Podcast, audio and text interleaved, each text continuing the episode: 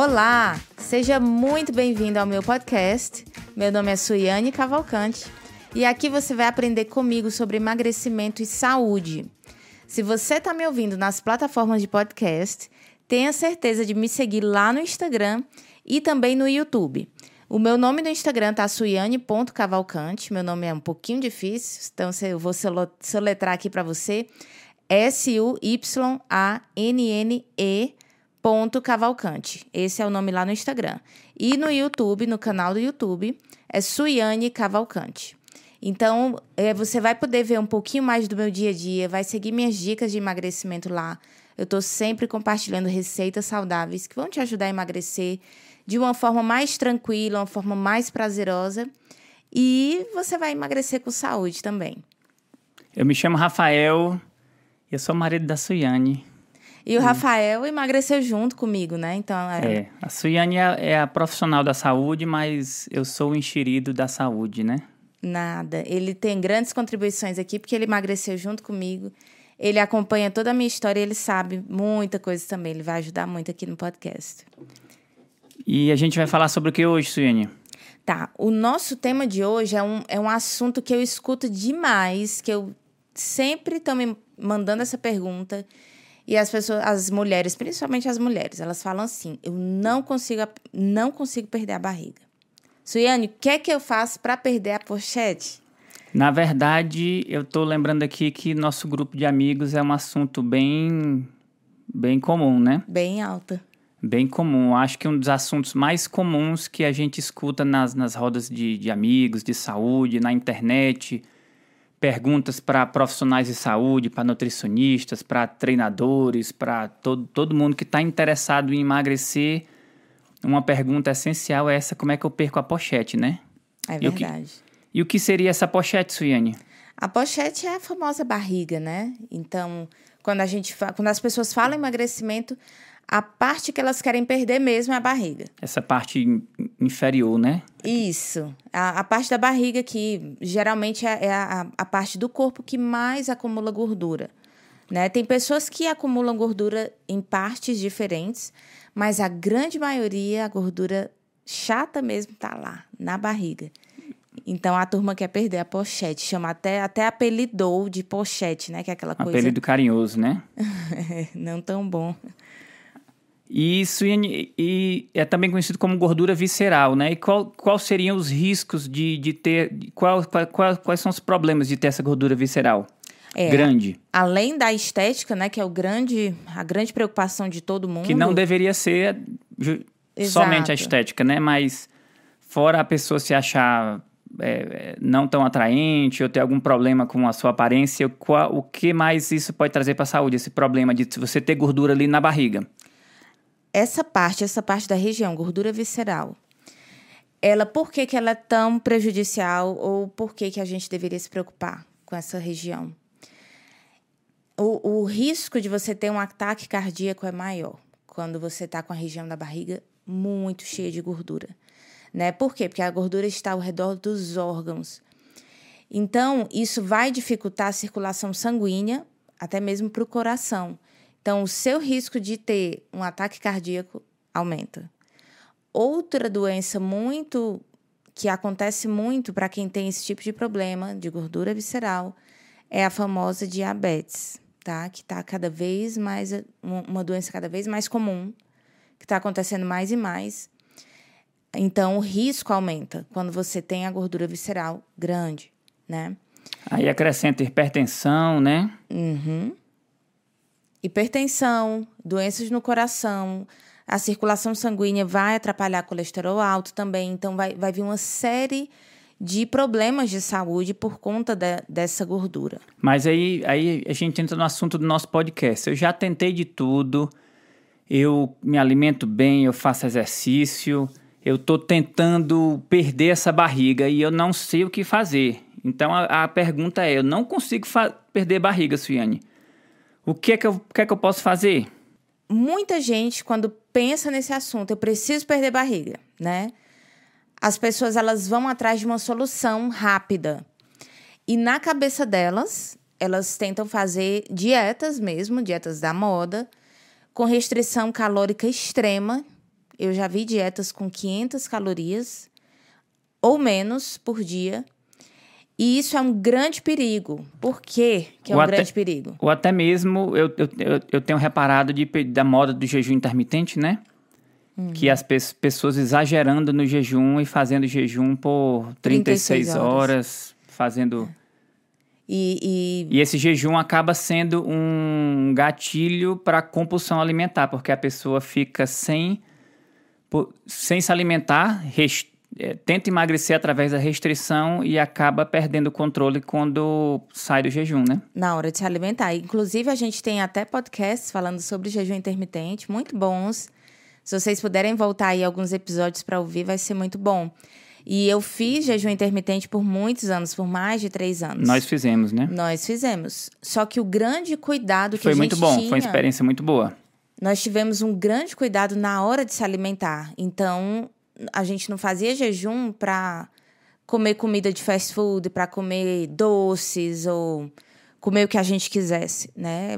Simplesmente a gente usou a estratégia do jejum para queimar mais gordura no corporal, mas ao mesmo tempo a gente nutria o nosso corpo com alimentos bons nas horas que nós tínhamos para comer. Então isso ajudou.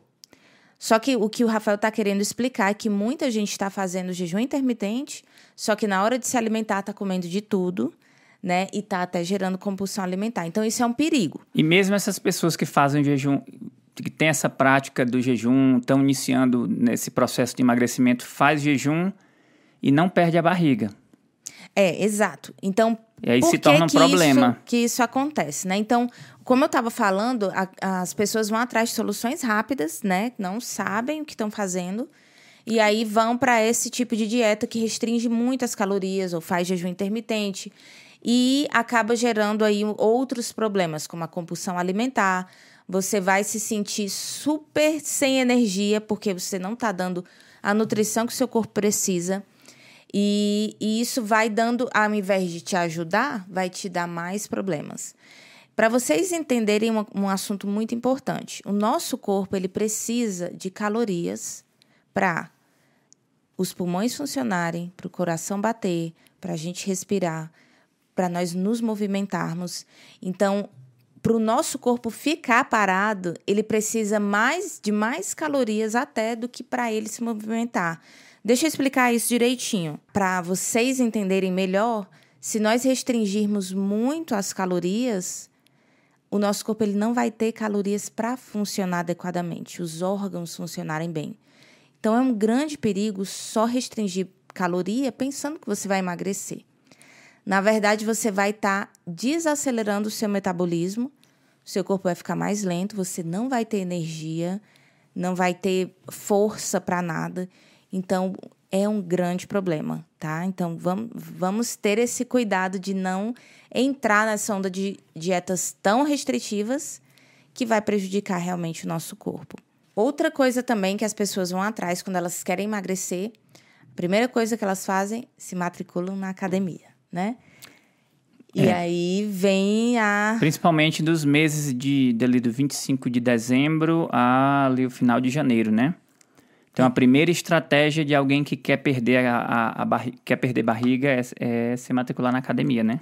Exato. Então Mas as e- pessoas correm para isso. Algo, existe algum problema nisso? Pra, na minha, todo, eu, eu acredito que você que está nos ouvindo aí pensa, acredita que é uma coisa muito boa, né? A academia é ótima, não vou nem entrar tanto nesse assunto, o exercício é muito bom. Só que o exercício ele não é a, a, a grande coisa do seu emagrecimento. A parte mais importante mesmo vai ser a nutrição. A gente vai estar falando um pouquinho mais para frente sobre isso. E exercício é ótimo? É ótimo. Mas ele funciona através de uma alimentação adequada. E a outra solução que as pessoas vão atrás também é da cirurgia. Né? Então, é, a- a- o problema da gordura visceral, da barriga, da pochete, que, que é comumente falado dessa maneira, tudo isso se resolve. Esse problema vai ser resolvido através de uma, no- de uma nutrição adequada, de uma alimentação nutritiva, saudável. Né? E eh, nós vamos estar explicando aqui um pouquinho nesse podcast para vocês entenderem a respeito da importância da nutrição para que você possa perder a gordura abdominal. Então, muita gente pensa em emagrecer, quer cortar a barriga. E aí braço fica grande, perna fica grande. Cortar, tu fala o quê? Cirurgia? Através da cirurgia. Então, muita gente vai nesse, nesse lado também e, e não emagrece de uma maneira saudável. E a gente tem, eu tenho percebido um grande aumento, a gente tem percebido um grande aumento no, na procura de, de cirurgia, cirurgias bariátricas, né? E até aquela do, do Tamitac, né? Que, que Uhum. agora tem a, a Lipo HD, que tá, que tá, fam, tá famoso aí no- nos artistas. Então, se, se a solução. E, e antes de falar da solução, eu tenho visto que, que a gente tem até conhecido algumas pessoas que depois de um tempo de feita a cirurgia, as pessoas voltam a engordar novamente, né? Esse é um problemão. E a barriga volta a crescer de novo. Então ela tem um, um período, tem um prazo de validade, né? Essa, essa, esse efeito, essa cirurgia, né? Claro que tem. A, a mentalidade não foi mudada, né? A gente, é, quando você passa por um emagrecimento gradual, a sua mente, a- a- os seus pensamentos com relação à comida, eles vão mudando também. Quando você faz exercício e controla a sua alimentação, as mudanças ocorrem, né? Você sabe que se for para academia, você sabe o trabalhão que dá lá, né? Que você tem de levantar peso, de suar, de dá muito trabalho. E aí você vai e desconta na comida, então não faz muito sentido para uma pessoa que está indo para academia todos os dias, está se alimentando bem. Então ela tem mais controle, ela tem mais cuidado. E ela vai aprendendo, a mente vai aprendendo a ter esse cuidado com o corpo. Entendeu? E quando a gente vai, opta por cirurgias, claro, tem casos, tem pessoas que realmente precisam. É, A cirurgia bariátrica é uma coisa maravilhosa para mu muitas pessoas que precisam mesmo, com a questão de saúde. É Não, caso- não entendo que a gente está falando mal, nada disso não, né? Exatamente. A, a gente mesmo conhece, tem pessoas queridas e há pessoas que a gente conhece que a cirurgia bariátrica fez assim um milagre. Salvou a vida da pessoa. É uma coisa maravilhosa. Então, existem casos de obesidade mórbida que realmente precisa dessa intervenção cirúrgica, né? É um problema de saúde, né? Não, E isso, tem outros casos que, através de uma, de, um- de uma intervenção mais de alimentação, que a pessoa vai poder ser acompanhada por um profissional, psicólogo, psiquiatra, às vezes é é necessário. E você consegue reverter o quadro e emagrecer através de alimentação, de exercícios, de uma coisa mais gradual, né? E não tão drástica. E como a gente está falando de perder barriga, Suiane, que é o nosso tema de hoje, que eu não consigo perder barriga. A gente já citou algum- algumas das principais escolhas das pessoas, né, para consertar esse problema. A gente falou de ir, ir para academia, né? A gente falou de, de cirurgia, de dietas de restrição calórica bem alta. Então, se a- nenhuma dessas opções é a, é, é a opção ideal, o que seria a opção, o que seria a coisa ideal a se fazer para uma para a pessoa que está nos ouvindo e quer perder a barriga, quer perder a pochete, está com problema ali, está se esforçando, já tentou academia, já tentou dieta, e aí qual seria o que é que essa pessoa tem que fazer? É ótima pergunta. Além de eu ter experimentado isso na minha vida, né, de ter é, mudado a minha alimentação, minha forma de, de me alimentar, minha família, meu marido, meus filhos, todo mundo. Eu mudei e fiz uma revolução em casa. A minha profissão também é. Eu sou uma educadora da saúde, né? Então, a minha profissão, eu promovo a saúde para as pessoas. Então, quando me faz essa pergunta sobre é, de que forma, né? O Rafael perguntou agora de que forma a pessoa pode perder essa. Com a sua área mesmo de, de, A minha profissão, eu sou formada em Public Health, né? Eu sou formada nos Estados Unidos, então é saúde pública. Eu educo e promovo a saúde para as pessoas. É, é, como é que é o nome disso em inglês? É bonito que só. Como é que é? Public, public Health, with emphasis in Health Education Promotion. Negócio chique. Então, eu, eu promovo a saúde e eu educo as pessoas com relação a isso. Então, por isso que eu toquei nesses assuntos, né? Nesses, quando a as pessoas veem um problema de saúde, elas querem soluções mais rápidas. No entanto, essas soluções mais rápidas, elas não são eficazes a longo prazo. E se a gente tiver um pouquinho de sacrifício no início, eu sei que é difícil para muita gente se educar com relação a comer saudável, a fazer escolhas mais nutritivas. Mas esse caminho ele dá trabalho só no começo. Depois a coisa fica mais fácil. Por quê? Porque a sua mente mudou. Então, a... Tu tem experiência disso, Iane, na tua vida? Tenho. Antes de me formar, né? Antes de entrar, é, é, de escolher essa área da saúde, eu emagreci primeiro. Então, a, a, a minha Mas luta... tu já, tu já acertou assim de primeira? Não, a minha luta com a obesidade começou quando eu tive meu quarto filho. Né? Então, eu tava... Eu me vi com 85 quilos. Eu, eu não sou tão alta, eu tenho 1,63m. Então, eu estava começando já uma obesidade. E eu já tinha quatro filhos, não conseguia emagrecer. É, eu tinha os bebês, eles, eu não perdi o peso da gestação logo. Eu passava um ano e nada, não perdia peso. Então a minha luta começou aí. E eu sempre achei ela linda, viu, pessoal? linda, romântica. Não foi, não foi questão de, de estética. estética. Não, não, eu sentia a, a muitas dores. A né? decisão de mudar não foi uma questão de estética, tanto que a gente tem uma. Se vocês forem lá no Instagram da Suiane, vão ver uma, uma, alguns antes e depois. Tem uma foto dela de biquíni. Eu me lembro que uma vez ela, com no, assim, assim, bem. Talvez no auge do, do, do peso dela.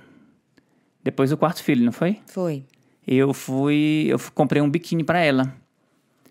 E, e a, gente, a gente tinha as crianças pequenas e elas pediram, papai, compra uma piscininha para colocar no quintal. E a gente, eu fui no supermercado, comprei uma piscininha para colocar no quintal. E quando eu estava lá no supermercado, passei na seção de praia e tinha um biquíni. Eu disse, olha, rapaz, que biquíni bonito, eu vou comprar esse biquíni para a Suiane. E aí trouxe o biquíni e a Suiane tu ficou, tu ficou assim, espantada. Que que é isso? Tá ficando doido? Eu vou vestir biquíni, eu tenho quatro filhos, acabei de ter filho, eu tô gorda demais. E eu disse, não, não, mas vai tá ótimo. Aí, aí eu, ela vestiu o biquíni e eu tirei a foto morto de feliz, apaixonado. E a foto tá lá até no Instagram, no, nos antes e depois. E tu tava sorrindo na foto, né? Tava. Muita vergonha, mas tava sorrindo. Mas é, realmente o Rafael falou uma coisa importante. Nunca usou biquíni. Ele nunca reclamou que eu estava acima do peso. Nunca. Nunca. Eu também estava e não sabia. A gente nem sabia, na verdade. Só que eu sentia muitas dores no nervo ciático. Eu comecei a ter essas dores com o primeiro filho. Então, que foi a primeira vez que eu aumentei de peso. E aí, com essa dor, né, de sentir dor por, na coluna e por conta do peso, né, do sobrepeso, Aí eu senti a necessidade de emagrecer. Aí o Rafael perguntou: Foi? Tu acertou assim de primeira? Não, não. Nós começamos em 2015. A primeira decisão que a gente tomou foi se matricular na academia. A gente nunca tinha feito academia antes. Chegamos lá, não sabíamos de nada, né? E a gente pensa que na, logo na primeira semana você já vai quebrar muitos quilos, né? Só porque foi para academia, fez uma caminhada lá que não. Aí de repente uma, uma semana se transforma em um mês, que se transforma em um ano. É. Isso é experiência própria nossa, que se transforma em dois anos. E nada. Se transforma em três anos, a gente fica assim, nossa senhora, só posso estar fazendo alguma coisa errada, porque eu tô já três anos indo para academia, não acontece nada. Nada. Minha barriga não baixa. Eu sou uma pessoa. Eu sou. Eu, eu me considero uma pessoa que, quando estou fora do peso, fico. Cresce só minha barriga. Não cresce tudo, na verdade, mas a barriga cresce mais, né? Acho que todo uhum. mundo é assim, né? E a barriga não diminuía, né? Passa um ano, passava dois. E a gente se viu nesse problema e não conseguia solucionar. E qual foi a solução? Aí nós chegamos numa, numa estratégia de alimentação que a gente nunca tinha testado antes. E, e que era muito popular nos Estados Unidos. A gente olhava, procurava na internet, era a forma de alimentação mais pesquisada na internet. E aí a gente ficou, nossa, isso deve funcionar, vamos testar, né? Uhum. E o e... que era esse tipo de alimentação? Era uma alimentação baixa em carboidratos. Aí, aí vem minha pergunta de uns anos para cá se tornou bastante popular a alimentação low carb, né? Uhum. Baixa em carboidratos. E nos Estados Unidos, na verdade, essa expressão low carb, ela é conhecida mais como o quê? Keto. Keto. Ketogenic diet. Que é uma, a, a forma que, que nós pesquisamos, né? Que foi a, a, o tipo de alimentação que a gente pesquisou. Então, nós é- fizemos esse tipo de alimentação. Que é. Então, quando, quando se fala fora do Brasil low carb, as pessoas perguntam assim: qual o tipo de low carb, né? Porque existe alguns tipos de low carb fora do Brasil, do, do Brasil né? Então, a gente fez a. a, que, a gente, eu sou do Ceará, eu falo keto, né? Mas a Suíne me disse que não é keto, não. Como é que é o nome? O pessoal do sul fala keto. É. E o, mas Que- a- a- na linguagem inglesa, que vem uma, é uma palavra em inglês, A keto, né? keto. É. E se você, por acaso, quiser saber mais, nós, nós temos o nosso website, que é... keto.com.br. K-E-T-O. Então, seria keto. Keto. keto.com.br, né? Vai lá, que lá tem muita informação. Inclusive, esse podcast vai estar lá e muito, muitas outras coisas. Mas, então, ficou... De uns anos para cá, ficou popular essas dietas baixas em carboidratos, que tem, tem várias, né? Uhum. E Mas Só a que a que gente antes- escolheu foi essa. Sim, né? mas ah, o que eu quero falar é que, além disso, antes, a estratégia mais usada antes disso, que até hoje é usada por muitas pessoas, é o, é o- não é a alimentação baixa em carboidrato, é a alimentação baixa em gordura. O, o que é- o que é- quais são os seus pensamentos com relação a essa alimentação baixa em gordura, que é a que é muito tradicional? Tanto que quando a gente vai no supermercado, muito, muitos de vocês, eu, a gente procurava lá, é, iogurte tem Desnatado. desnatado, leite desnatado sem Alimentos dietéticos. margarina no lugar de manteiga porque não, não tinha gordura, né? Alimentos dietéticos baixo em gordura, né? Uhum. Tem, existe... Isso é bom, Suiane? Isso foi um, um teste científico, né? Que foi feito através das indústrias e tudo, com patrocínio delas. E acabou que gerou uma epidemia de obesidade. Retirar a gordura do alimento, só que quando eles retiram, o alimento fica sem sabor, né? Você tem que acrescentar alguma coisa. Então, acrescentou-se o açúcar para dar mais sabor aos alimentos. Antigamente, os alimentos não eram tão cheios de açúcar assim. Eu me lembro que Leite era leite integral. leite integral. Su- É uma coisa curiosa meu e da Suiane, a gente tá casado há 15 anos, né, Suiane? Casamos lá no Ceará, fomos embora do Brasil. E quando a gente era criança, a gente morava no mesmo, mesmo bairro, mas não se conhecia. E a minha família, a gente, eu, eu ia muito com, com meus pais no, no mercadinho do bairro comprar leite. Então era uma, uma, uma- um recipiente de metal alto, grande, que eu me- nunca, nunca esqueço. O homem enfiava a mão lá dentro, de- uma coisa assim super. com muita higiene, muito limpo, né? Que não era. Enfiava a mão lá dentro com uma, com uma caneca. E, e aquele leite era o leite da vaca vindo da, da fazenda, leite com, tinha bastante nata, então ele fi- enfiava a mão lá dentro, melava os dedos, colocava lá dentro de um saco, esse saco comum, transparente, dava um nó no saco e entregava para minha mãe e para meu pai. É, era um leite que tinha que ser fervido. E senão ele dava. Quando chegava em casa tinha que ferver e subia aquela, aquela, nata. aquela Que é a espuma. gordura, né? Aí meus pais tiravam aquela gordura toda porque não queriam comer leite com gordura, né? Mas era desse jeitinho mesmo. Então, é, quando se tirou o, o- desnatou o leite, né? Que é desnatado, tirou a nata, a gordura, é, acrescenta-se açúcar, né? O leite vai ficar um leite com mais açúcar. Por quê? Tá sem gordura. Então, não só o leite, mas outros alimentos de dieta, né? Então, foi acrescentado mais açúcar e a gordura trans também, né? Biscoito, esses biscoitos, bolachinhas, essas coisas, além de ter mais carboidratos, elas também têm gordura trans. E aí gerou uma epidemia de obesidade, as pessoas começaram a ficar hipertensas, começou a ter mais diabetes, então gerou muito problema. E a pergunta do Rafael é: e aí? Uma alimentação baixa em gordura, uma alimentação baixa em carboidrato é melhor? O que é melhor, né? E ah, como a gente estava falando aqui a respeito da alimentação baixa em carboidratos, isso é uma coisa antiga, não é novo. E é, uma- é um tipo de alimentação que tem promovido uma saúde melhor para as pessoas. Que por sinal a, alimentação low carb, ela no início ficou com uma, uma fama muito ruim, não foi? Devido ao Dr. Atkins, né? Tanto que aqui nos Estados Unidos é, se tornou uma, uma, um mito urbano que o Atkins morreu de, de. Ele morreu tanto. Ele morreu de fazer uma dieta baixa em carboidrato, ele morreu de comer gordura, morreu de, de, de comer bacon, né?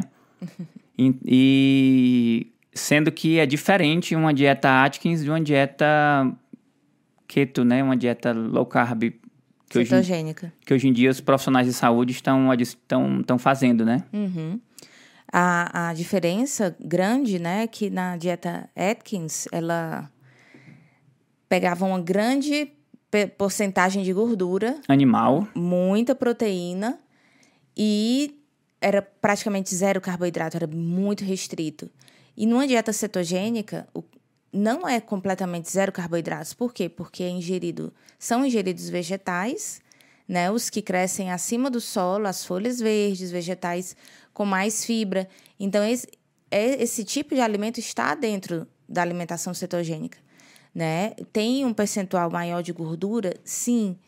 Só que ao mesmo tempo, a gente não precisa estar tá exagerando tanto na gordura quando você quer emagrecer, porque você tem, tem gordura armazenada no seu corpo para ser usada.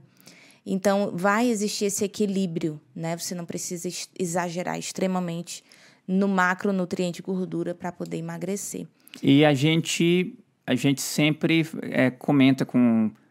Sobre, quando, quando a gente fala sobre esse assunto, a gente sempre comenta que a maior parte do prato, inclusive a maior parte do, do, do nosso prato, do meu prato, que a gente come é basicamente vegetais, né?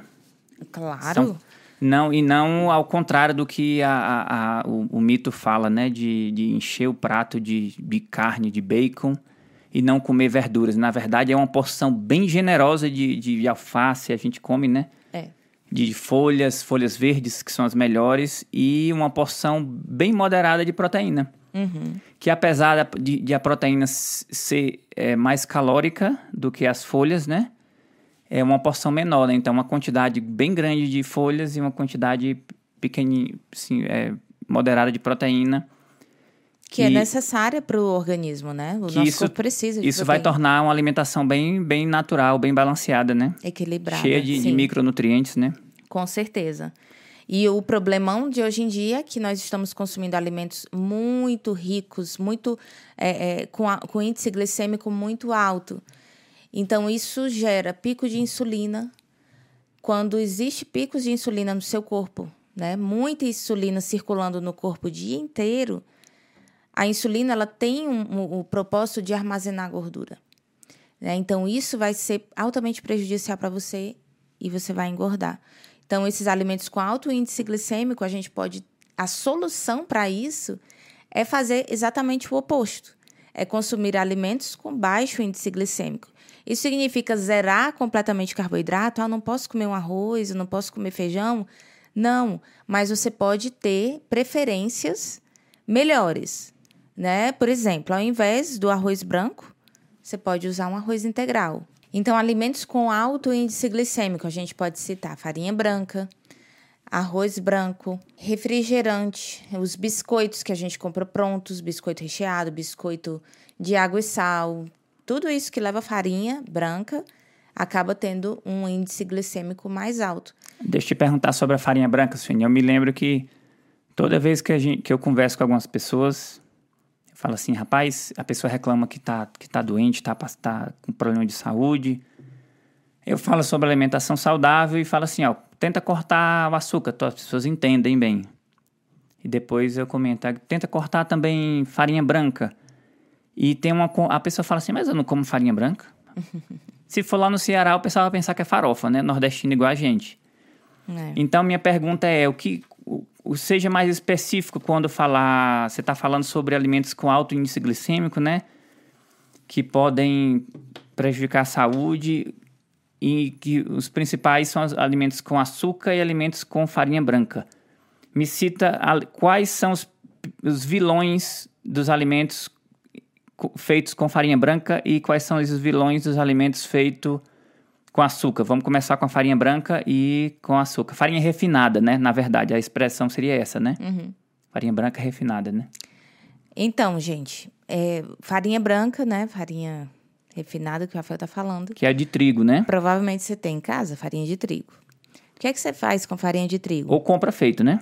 Uhum. O quê? Ou você compra feito. Você vai fazer bolo, você vai fazer pão, você pode fazer, é, comprar um macarrão, que é feito com esse tipo de farinha.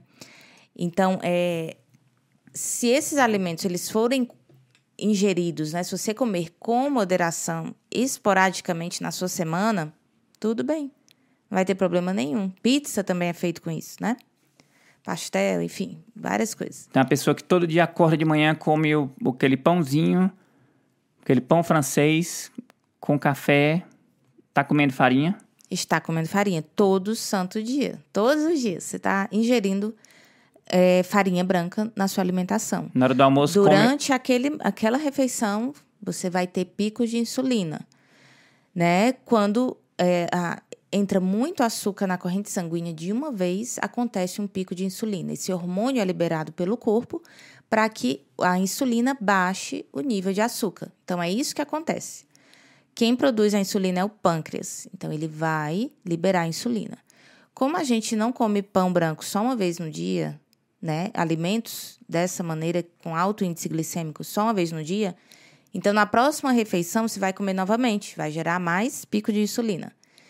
Cada vez que tem insulina circulando no seu corpo, ela vai ter o papel de armazenar gordura. Então é por isso que as pessoas vão acumulando peso, acumulando, tá, elas estão comendo mais calorias do que o corpo precisa.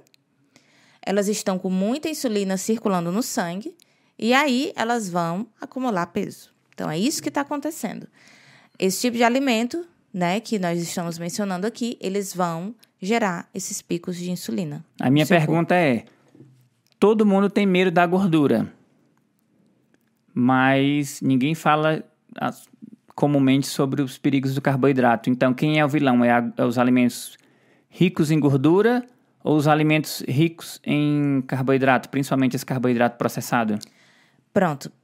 Os alimentos ricos em carboidratos processados, eles são os vilões.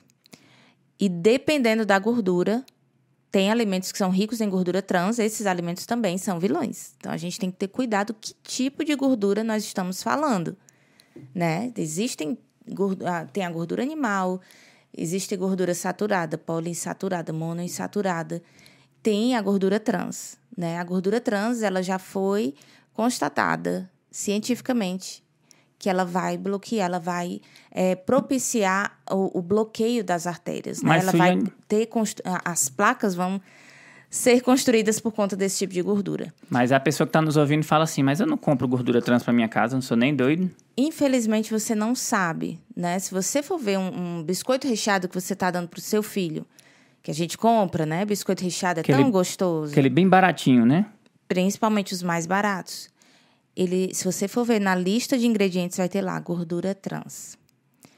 E aí esse tipo de gordura é prejudicial. Biscoito, às vezes o pastel que você compra, ele é feito, ele é frito com gordura vegetal, gordura trans.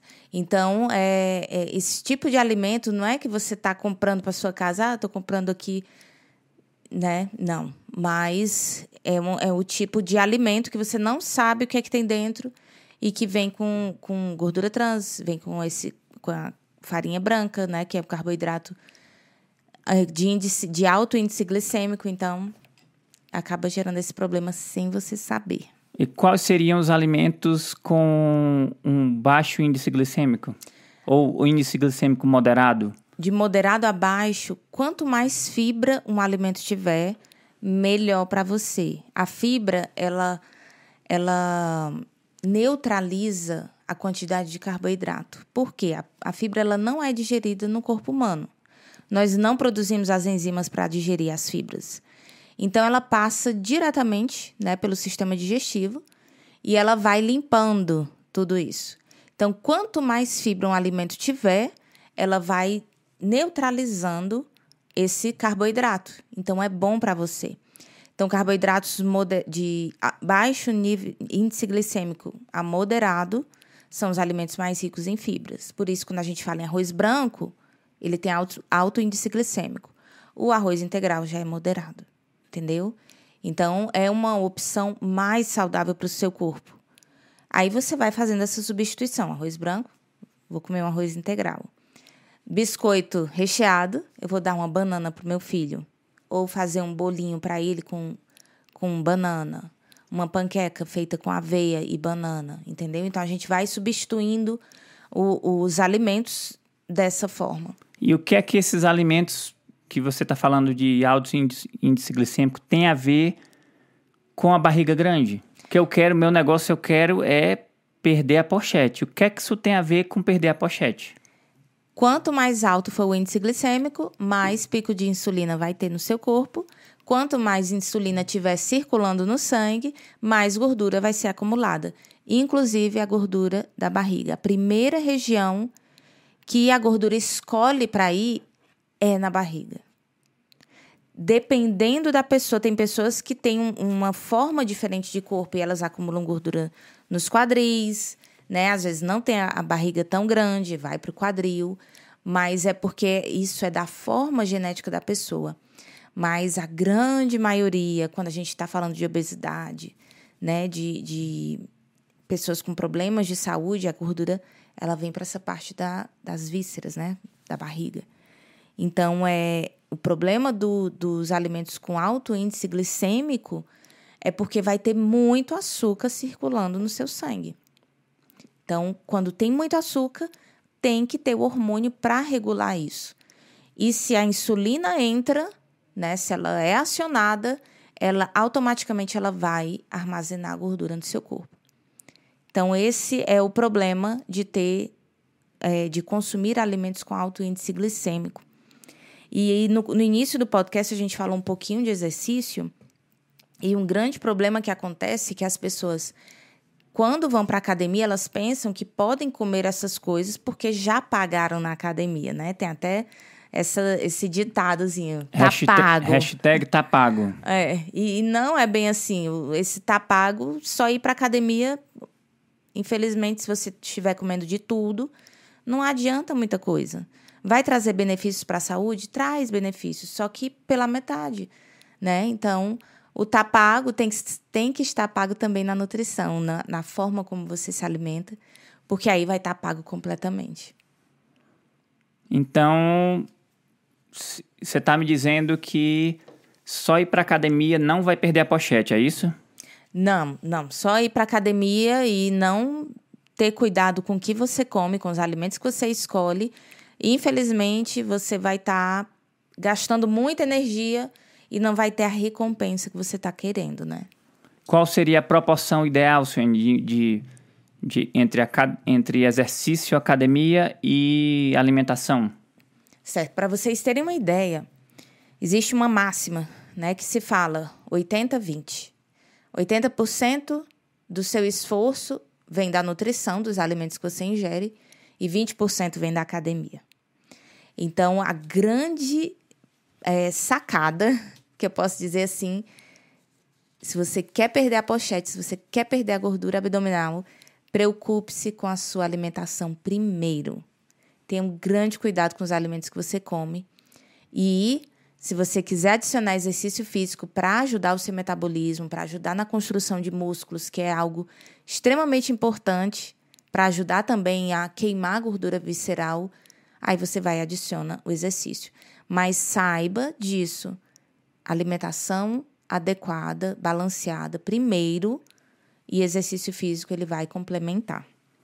A gente no começo do podcast comentou que a gente passou alguns anos indo para academia e nada resolvia, né? Uma semana, eu, eu pensava que com uma semana eu ia estar tá magro, sem barriga, nada. Um mês, nada. Seis meses, nada.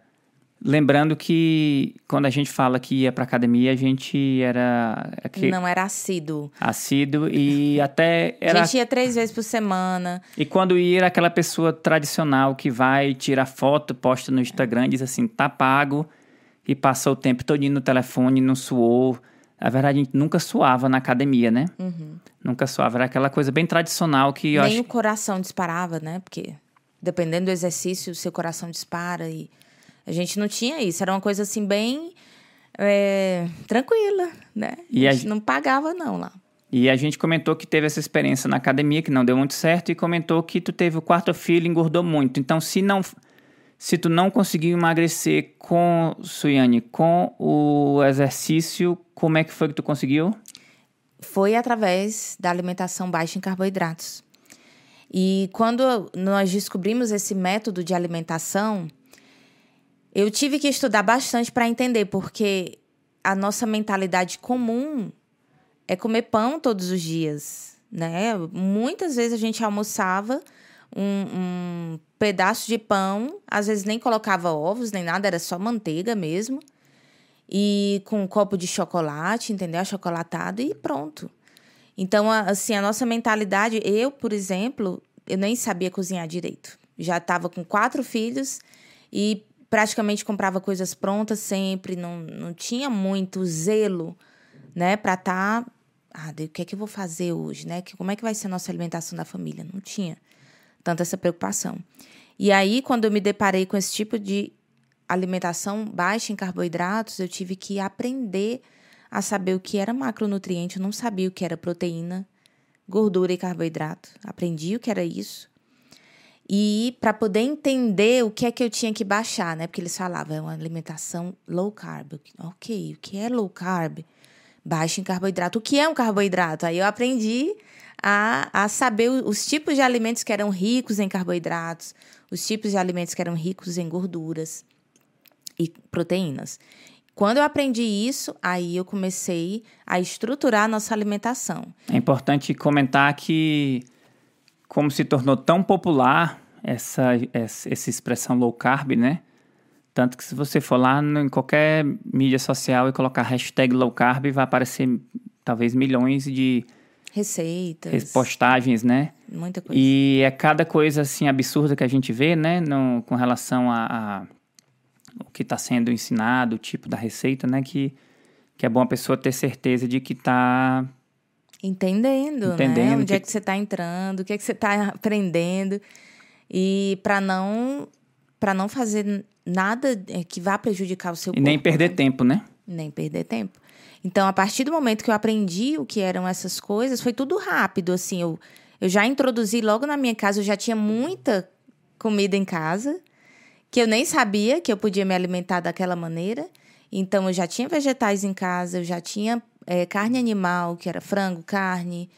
Então, eu já tinha muita coisa em casa. Eu passei a comprar azeite de oliva, que eu não usava com tanta frequência. As nozes eu não sabia nem o que era, né? Então, for, foram tipos de alimentos que eu passei a usar. E o leite de vaca eu não usava, né? Foi uma, uma coisa assim, um choque. Nossa, não pode tomar leite, né?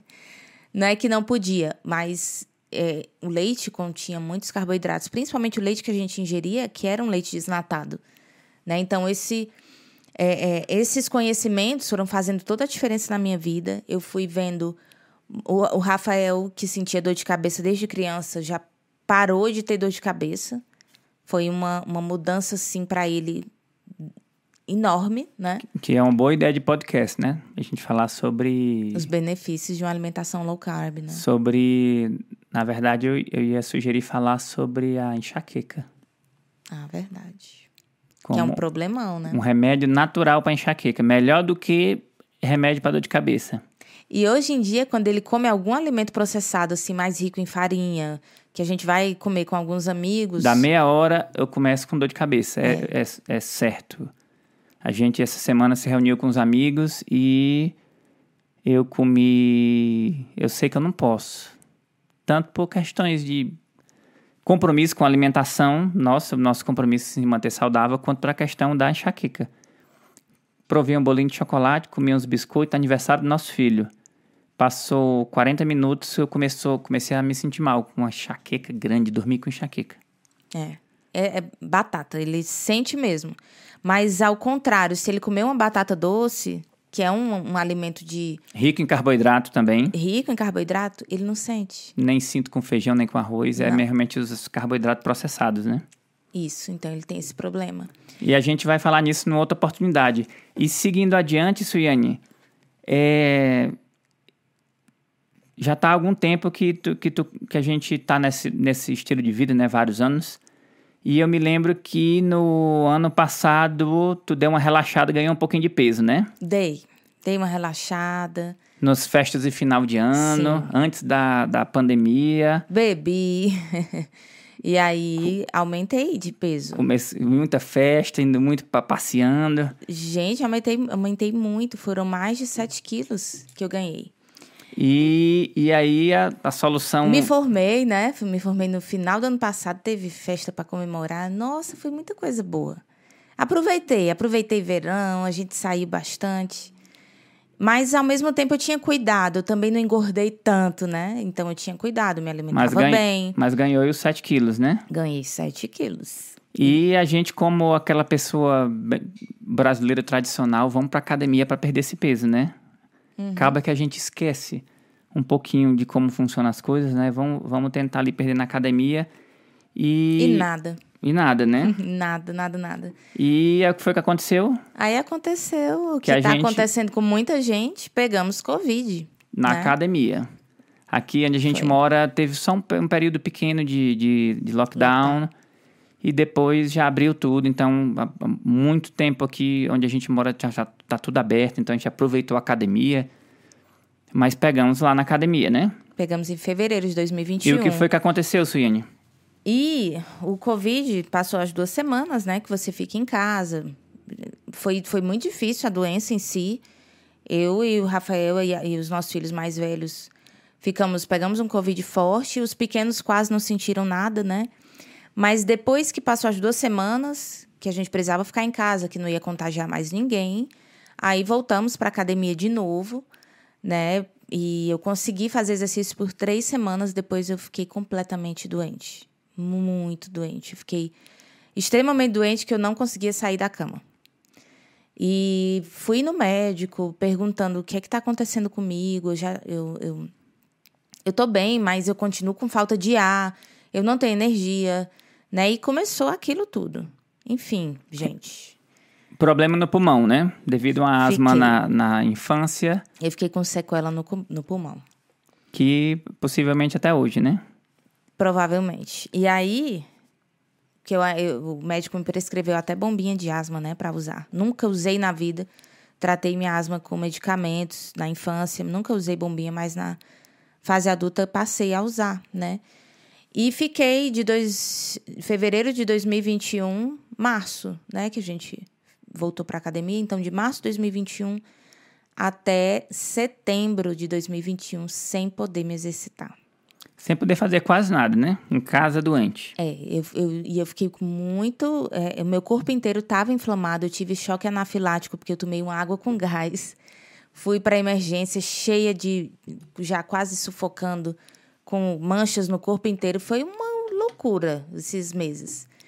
Como eu não podia ir para academia e eu sei cuidar da alimentação, eu sei mexer com, com os macronutrientes e tudo, eu sei fazer minha própria alimentação, minha dieta, então eu cuidei disso né? E aí eu enxuguei minha alimentação, passei a me alimentar só com coisas saudáveis. Fiz uma alimentação baixa em estamina, porque meu corpo estava muito inflamado e eu precisava reduzir a inflamação. Então eu mexi em tudo isso. Resultado, não só perdi os 7 quilos que eu tinha ganho, eu perdi mais, né? E mantive a massa magra. Então eu não perdi músculo eu fiquei com um corpo melhor do que eu estava antes, quando eu estava indo para academia e me alimentando normalmente. Então, foi uma experiência muito interessante para mim não fazer exercício e emagrecer. Eu não podia fazer exercício, eu não tinha condição física para isso. Mas ao me alimentar bem, eu consegui emagrecer. Perdi gordura visceral, porque a gente ganha, né? 7 quilos foi muito para a barriga. Então, perdi isso através da alimentação adequada. Então foi uma experiência assim para mim única passar por isso, né? Não só como profissional da saúde, que eu sei que é importante mexer na nutrição, mas como uma pessoa comum, né, que eu fui, mexi e funcionou, né? Mesmo doente, consegui emagrecer e recuperei minha saúde novamente. Então hoje estou fazendo exercício de novo, consegui voltar para academia. Tô tomando meus banhos de gelo para ajudar, né, também na minha inflamação aí, a desinflamar melhor os músculos. E tá dando tudo certo, né? Graças a essa intervenção que eu tive de me alimentar adequadamente e cuidar disso para que eu pudesse realmente me recuperar desse problema. Então, Suiane, para a gente encerrar o nosso podcast, a, a mensagem principal para quem quer perder a pochete, quer perder a barriga, é o quê? Cuide da sua alimentação, minha gente. Tem muita gente que não pode fazer exercício físico. Muita gente mesmo. Como pessoas como, como eu, como eu tive esse problema, fiquei impossibilitada. Mas isso não é desculpa de você ficar acima do peso. Então, se você tiver cuidado com os alimentos que você come, o seu corpo ele vai responder de uma maneira muito positiva, você vai emagrecer, você vai ter mais saúde também. Suiane, eu nunca vou poder comer um doce na vida. Gente, tudo quando você usa moderação, você consegue, entendeu? Mas é necessário você ter o conhecimento e saber que esses alimentos não fazem bem para o seu corpo para você estar tá consumindo diariamente, nem toda semana. Então, ninguém viaja toda semana. É muito difícil a gente ver uma pessoa que viaja toda semana. Só pessoas que realmente trabalham e precisam, né? Veja a alimentação mais divertida como umas, uma férias, né? Umas férias que você vai ter que tirar. Então, é uma coisa esporádica. Você planeja férias, né? Você não tira férias toda semana, nem todos os dias. Então, se a gente vê a alimentação mais divertida dessa maneira, vai é, ser mais saudável para o seu corpo. Você não vai estar tá se restringindo, ah, nunca vou comer isso. Não, você vai comer. Só que vai ser de uma maneira mais inteligente, mais planejada. E eu quero acrescentar de que muita gente pensa que a gente come muito ruim, né, Suiane? Muita gente pensa que eu tenho alimentação restritiva de maneira eu alguma. Eu como muita coisa boa. Por exemplo, essa semana eu comprei duas peças de picanha aqui para casa. Eu como picanha na hora do almoço. Olha aí. Pois Tô, é. Eu como devagarzinho, porque a bicha tá muito cara. Então eu pego. Um, a gente corta ela, dura, dura, dura aí o, mais, mais de um mês. Mas a pessoa pode comer carne. A gente come carne. Pode comer quem gosta de, de, de uma carne mais, é, mais gordurosa, como a picanha tem uma, uma, uma, uma, um dedo assim de gordura, né? Funciona também, a pessoa pode comer camarão, comer ovos. Exato. E esse tipo de alimentação, até esqueci de mencionar, uma alimentação baixa em carboidratos, ela faz com que o corpo ele queime gordura. Por quê? Porque na ausência de carboidrato, o corpo precisa de energia. E ele vai tirar energia do macronutriente gordura. Inclusive a gordura que está armazenada no seu corpo. Por isso que o Rafael consegue comer a picanha. Porque ele está numa alimentação baixa em carboidrato, então ele consegue pegar um alimento mais gorduroso e comer. Não vai gerar problema para ele, né? Então, é... E lembrando que não há, não há excesso, uma alimentação baixa em carboidrato ideal, ela não tem um excesso de gordura animal, né? Não precisa ter esse excesso de gordura. Não, não precisa. Principalmente se você está acima do peso. Então você não precisa ficar exagerando comendo bacon a todo instante, Muitos comendo ovos, muita né? manteiga, ou não, não precisa, tá? Tudo dá para equilibrar porque, na verdade, o termômetro vai ser o seu corpo, ele vai dizer se você está com fome ou não. Então, quando você tiver com fome, você sabe que é a hora ideal de comer e você não precisa encher o prato de gordura, né? Você vai Na verdade, enche o prato de de vegetais, vegetais. Para você ter ideia, uma colher de azeite de oliva, ela tem por volta de 115 calorias. Então, você não vai pegar o azeite de oliva e jogar assim, senão você come 500 calorias só de azeite. Você vai engordar dessa maneira. E nem vai pegar o prato e encher de... De, de, de carne, de picanha, né? De, de bacon, de ovos, né? É. Na verdade, a gente sempre fala, enche ali de, de folhas, folhas verdes. As folhas vão enganar, ela vai dar uma enganação ali. E a enganada, gordura... Enganada nada, eu adoro. Rapaz, eu como, que eu disse, é coisa gostosa. Bota um salzinho, um tempero, uma pimenta por cima. É.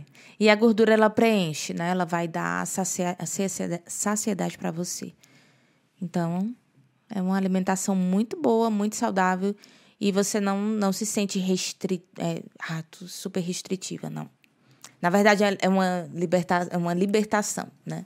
Você se sente livre. E ela vai emagrecer não somente a barriga, mas o corpo todo, né? O Por... corpo inteiro desincha, você perde gordura, não só gordura abdominal, mas do braço, da perna.